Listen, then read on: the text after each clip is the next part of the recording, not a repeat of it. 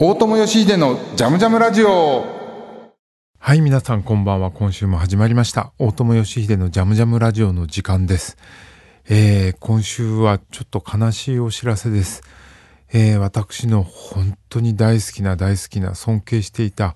えー、イギリスの即興演奏家、パーカッション奏者のトニー・オクスレイの、えー、訃報が入りました。えー、トニ・オクスレ、あの、ご存知ない方も多いかもしれません。1938年にイギリスのシェフィールドで生まれてます。えー、亡くなったのは12月26日、85歳でした。えー、詳しいことはわかんないんですけども、闘病の末に亡くなった、闘病期間も結構長かったみたいなので、癌だったのかな。あの、トニ・オクスレを僕初めて知ったのは、えー、1970年代に出たトニー・オクスレのアルバムで「フェブラリー・ペーパーズ」これインカスという、えー、レーベルから出てるアルバムですけどこれをね、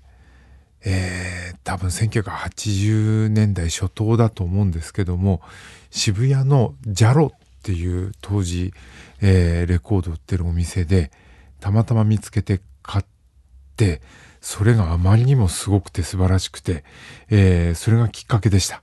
えー、なので、まずはこれを聞いた後、トニ・オクスレ30分しかないですけども、短いですけど、彼のヒストリーを追うような感じで、今日はいろいろかけていきたいと思います。まずはトニ・オクスレ、1977年、の作品かな、えー、になります。フェブラリーペーパーズから、えー、コンビネーションという彼のソロの作品、実際は6分58秒ある曲ですけども、えー、3分くらいだけ聴いてください。トニー・オークスレイはパーカッションとエレクトロニクスを演奏してます。めちゃくちゃかっこいいですよ。どうです？かっこいいでしょ？う、えー、パーカッション奏者トニー・オクスレイの1977年に発売されたイギリスのインカスというレコード会社から、えー、発売された、えー、 February Papers というアルバムからコンビネーションという曲を聴いてもらいました。これが、えー、僕が最初にトニー・オークスレイに出会ったきっかけで、この人何者なんだろうと思ったら実はディレック・ベイリーなんかと最初期のイギリスの即興演奏を作ったジョセフ・ホルブルック・トリオっていうグループのメンバーの一人で、えー、ギターのディレック・ベイリーとそれからパーカッションのトニー・オークスレイと後々ミニマルミュージックをやることになるギャビン・ブライヤーズがベースで参加しているトリオのグループこれイギリスの即興演奏を作ったと言われてるんですけど実は録音が残ってないんですよね即興演奏やってる時のね。えー、で後々1998年に再結成された時の録音が残ってるので今日はその録音を聞きたいと思います。えー、これもね長い演奏なんでちょっと短いパートになりますけども聞いてみましょうか。えー、ジョセフ・ホルブルックのトリオ1998年の録音ライブ録音ですねこれはねえっ、ー、とドイツでの録音かな「ミニング・ザ・アーカイブ」っていう16分の曲がありますけどこれのごく一部分を聞いてみましょう。パーカッション奏者のトニー・オクスレイが、えー、1963年に、えー、ギターのディレク・ベイリーとかそれから、えー、ベースのギャビン・ブライヤーズと結成したジョセフ・ホルブルックっていうグループがあります。これがイギリスの即興演奏の先駆けになったと言われてるんですけども、えー、それの録音自体はないので、このグループが再結成、本当に短い期間だけ再結成された1998年のドイツでのライブレコーディングから、えー、ミーニング・ザ・アーカイブ、の16分に及ぶ演奏の最後の、えー、3、4分ほどを聞いてもらいました。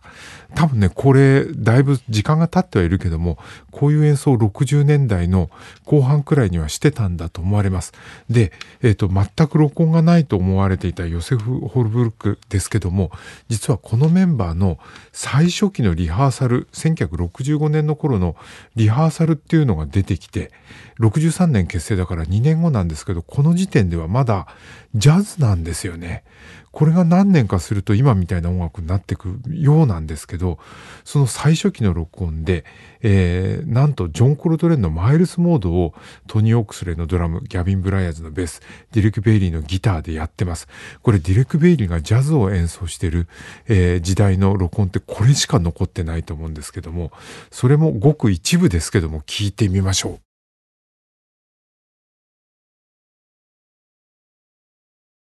1965年、えー、トニ・オクスレと、のドラム、えー、ギャビン・ブライアーズのベースディレク・ベイリーのギターで後々イギリスの即興演奏とかそれからミニマルミュージックを作る人たちがまだ自分たちのスタイルを完成させる前の、えー、コルトレーンの曲をモチーフにフリージャズに向かっていくような時代の、えー、リハーサルのテープです、えー、1965年なんで日本だとちょうど銀パリセッションの時期と重なって高柳正幸さんとか富樫正彦さんなんかがやっていたことと結構被るんでびっくりするんですけどね、えー、なんか雰囲気も似てますよね。えー、で、トニー・オクスレはこれからどんどん即興演奏の方に行くんですけども、ただ即興演奏の方に行きながらも、えー、この時代、えーと、ソニー・ロリンズとやったり、スタンゲッツとやったり、ビレーバンスとかリー・コニッツともやったりしてるんですよね。だからやっぱジャズの演奏、え当時の最先端のジャズの演奏をやりながら独自のスタイルを探してたと思うんですけどそんな中で1969年にジョン・マクラフリンとなんと、えー、録音してます、えー、これがですねマクラフリンのリーダーアルバムでえー、エクストラポレーションっていうアルバムなんですけども、メンバーはジョン・サーマンが、えー、バリトンとソプラノサックス、それからジョン・マクラフリンがエレクトリックギター、えー、ブライアン、えー、オージスがベース、そしてトニー・オクスレイがドラムスというメンバーで、結構これ、面白いというか、えー、マクラフリンがあのマイルスのとこに入る前ですよね。ちょうどね、えー、イギリスの実験的なジャズが、えー、聴けます。この中から一曲、えー、聴いてみましょうか、えー、これねなんか曲名がよくわかんないんだよね、えー、どういう風になってんだかちょっとよくわかんないんだけど多分「ペット・ザ・ポエト」っていう曲だと思います。聴いてみましょう。ジョン・マクラフリン1969年のアルバムでトニー・オクスレイがドラムスを叩いています。エクストラポレーションっていうアルバムから、えー、さっきペット・ザ・ポエトって言ったけど、ペテ・ザ・ポエトかな ?P-E-T-E ザ・ポエトって書いてあるので、ペテ・ザ・ポイントでいいのかな？ごめん。英語力がなくてすいません。えー、これ、あのー、トニー・オクスレのドラムソロが入ってる曲なので聴いてもらいました。こんなような演奏もしてたんですけども、もうその後は、えー、もう前衛のすごいドラムで最初の1曲目にかけたようなね、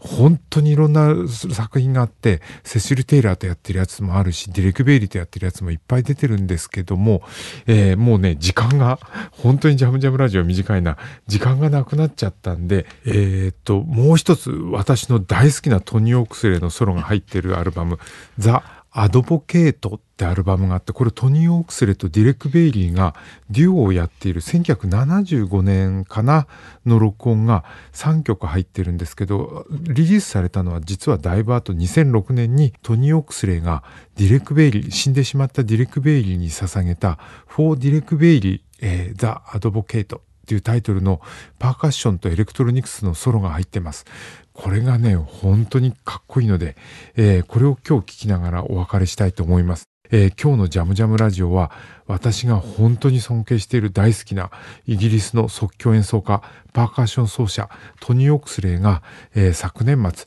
12月26日に85歳で亡くなってしまったので、彼の追悼を兼ねてトニー・オクスレイの作品をいろいろかけさせてもらいました。お話の続きはポッドキャスト版でもしたいと思います。また来週。大友義秀のジャムジャムラジオポッドキャスト版です。えー、ということで、えー、これね、ポッドキャスト版聞いてる人は、トニー・オークスレの演奏を聞くチャンスない、聞けないかもしれないけど、今、あの、サブスクでも聞けるので、えー、ザディックっていうジョン・ドンのやってるレーベルのディレク・ベイリーとトニー・オークスレのデュオのアルバムで、ザ・アドボケイトっていうアルバムがあるんですけど、これの、最後の、えー、4曲ありますけど、4曲目がトニー・オクスレのソロです。今かけたやつね。これかっこいいからぜひ聴いて、すごいいいですよ。えー、2006年に、えー、トニー・オクスレがディレク・ベイリーを追悼して、フォー・ディレク・ベイリーっていうタイトルで録音したものですけど、他にも、えー、YouTube とか、いろんなところにトニー・オクスレのすごい演奏が出てるので、ぜひトニー・オクスレって入れて、えー、いてみてください。あの、あんまり日本じゃ知られてないかもしれないけど、日本にもね、え、ー、と、来てたはず。え、ー、と、セシル・テイラーとデュオで来てたかな。あの多分確か日本にも来てて見たことある人もいるんじゃないかと思いますけど本当に本当にすごいドラマです。えー、なんかねこんなすごい人が亡くなったのに日本だと報道でそれをちゃんと流れることもないしねえあの別に日本のメディアがどうこうとか言いたくないけどもすごくなんか正直言うと落差感じちゃうんだよね。あのいろんな音楽メディアの落差というかもちろんあの日本のドメスティックな音楽もいっぱいあるし面白いしそういうものを中心でいいとは思うんだけどもこういうものもちゃんと紹介しなきゃいけないんじゃないかなってまあ俺の使命か。ジャズトナイトでもこれなんとか紹介しなくちゃねって思ってます。えー、ということで今日のジャムジャムラジオはトニー・オクスレの、えー、ツイートでした。うん。あの、もうこれいろんなとこで言ってますけども、私自身がもう64歳になってなったので私が大好きで聴いてた人たちがもう次々と、えー、この世からいなくなってしまって本当に本当に寂しい。あのトニー・オクセルはとはいえ僕面識があったわけじゃないし一緒にやったわけじゃないですけど一緒にやってた人たちがいなくなっちゃうのは結構きついもん。でねだからあのだけどもあの自分があとどんくらいやれるかとかばっかり言ってるのも良くないから、えー、そんなことよりももうとにかくやれるだけやりたい。と思ってるしトニオクスレのこんなねいい演奏聞いちゃうと俺ももっといい演奏残さなくちゃって本当に思うな。くそ別に残ったもんなんかもう死んだら聞けないんだからどうでもいいんだけども。だけどもいいな。本当にいいな。こんなすごい域に達したいというか。今改めて聞くと一緒にやりたかったな、やってみたかったな。うーん。なんかすごい結構大変な人だったみたいで、あの、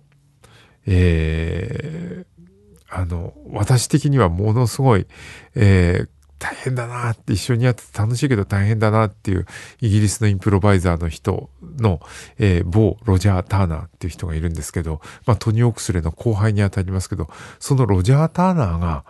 えー、ものすげえめんどくさいトニー・オクスレはっていう、出たくらいだから、相当めんどくさい人だったと思うんだけど、ディレク・ベイリーっていうのはなんかめんどくさい人だったかもしれないけども、すごく、なんていうのかな、ウィットに富んでて、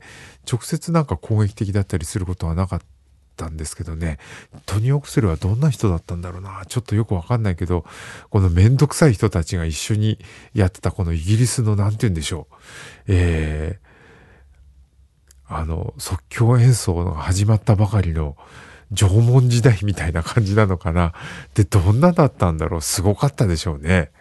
なんか、幕末の武士たちみたいな感じだったのかなよくわかんないけどね。なんか、勝手なわがままな妖怪みたいな人たちが、それでもジャズの影響を受けた人たちが、えー、自分たちの音楽をこう、作ろうと思って、もう独特の世界に、えーと、この番組でもあの前やった、えー、あのスティーブ・ベレスフォードとかねロル・コックス・ヒルとか、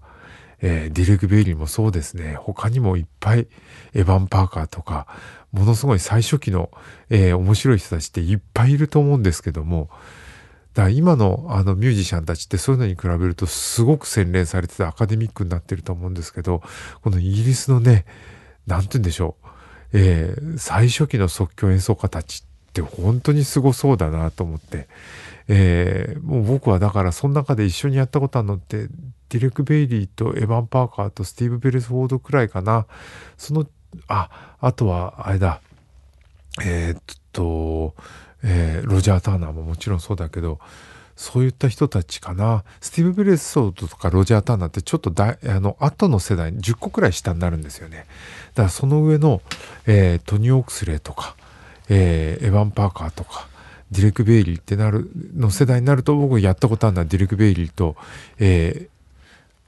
そうか、他にも AMM のキース・ロウとかエディ・プレボーとかいるね。それからエヴァン・パーカーとか。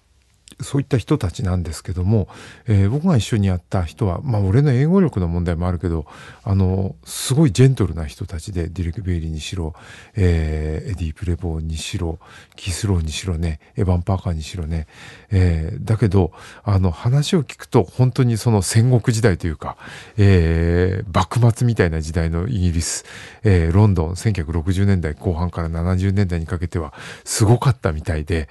ちょっとね怖いもの見たさで覗いてみたい感じもありますけどでもねその凄さみたいなもんが音にやっぱり出てて何て言うんでしょう。よらば切るみたいな音してますよね。ディレク・ベイリーにしろ。それからこのあの、えー、トニー・オクスレにしろですけどね。特にトニー・オクスレはすごいすごいなっていうか。あのもう一方でオランダのハンベニンクっていうものすごい、えー、パーカッショニストとかあとはえっ、ー、と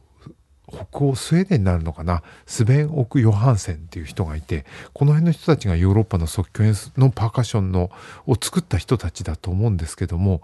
えー、それぞれみんなキャラが違ってて、えー、ハンベニングとかもう叩いてるだけで世界が明るくなるみたいなそういう感じなのに対してトニー・オクスルはもうやっぱりイギリスって感じがして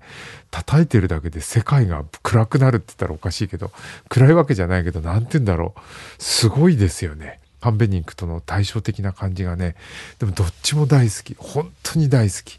トニー・オクスレのあのシャープだけどもよどんでいてでもぐさっとくる深いドラムが本当に好きでした。大好きでした。うん、ということで、えーと、今日はトニー・オクスレの追悼をお送りしました。ジャズトナイトでもなんとかかけらんないかなちょっと交渉してみよう。えー、ということで、大友義のジャムジャムラジオ、ここのとこサンバとか明るい、えー、南の国の音楽かけてましたけども、久々にジャムジャムラジオらしい北の国の、えー、特殊音楽でした。また来週。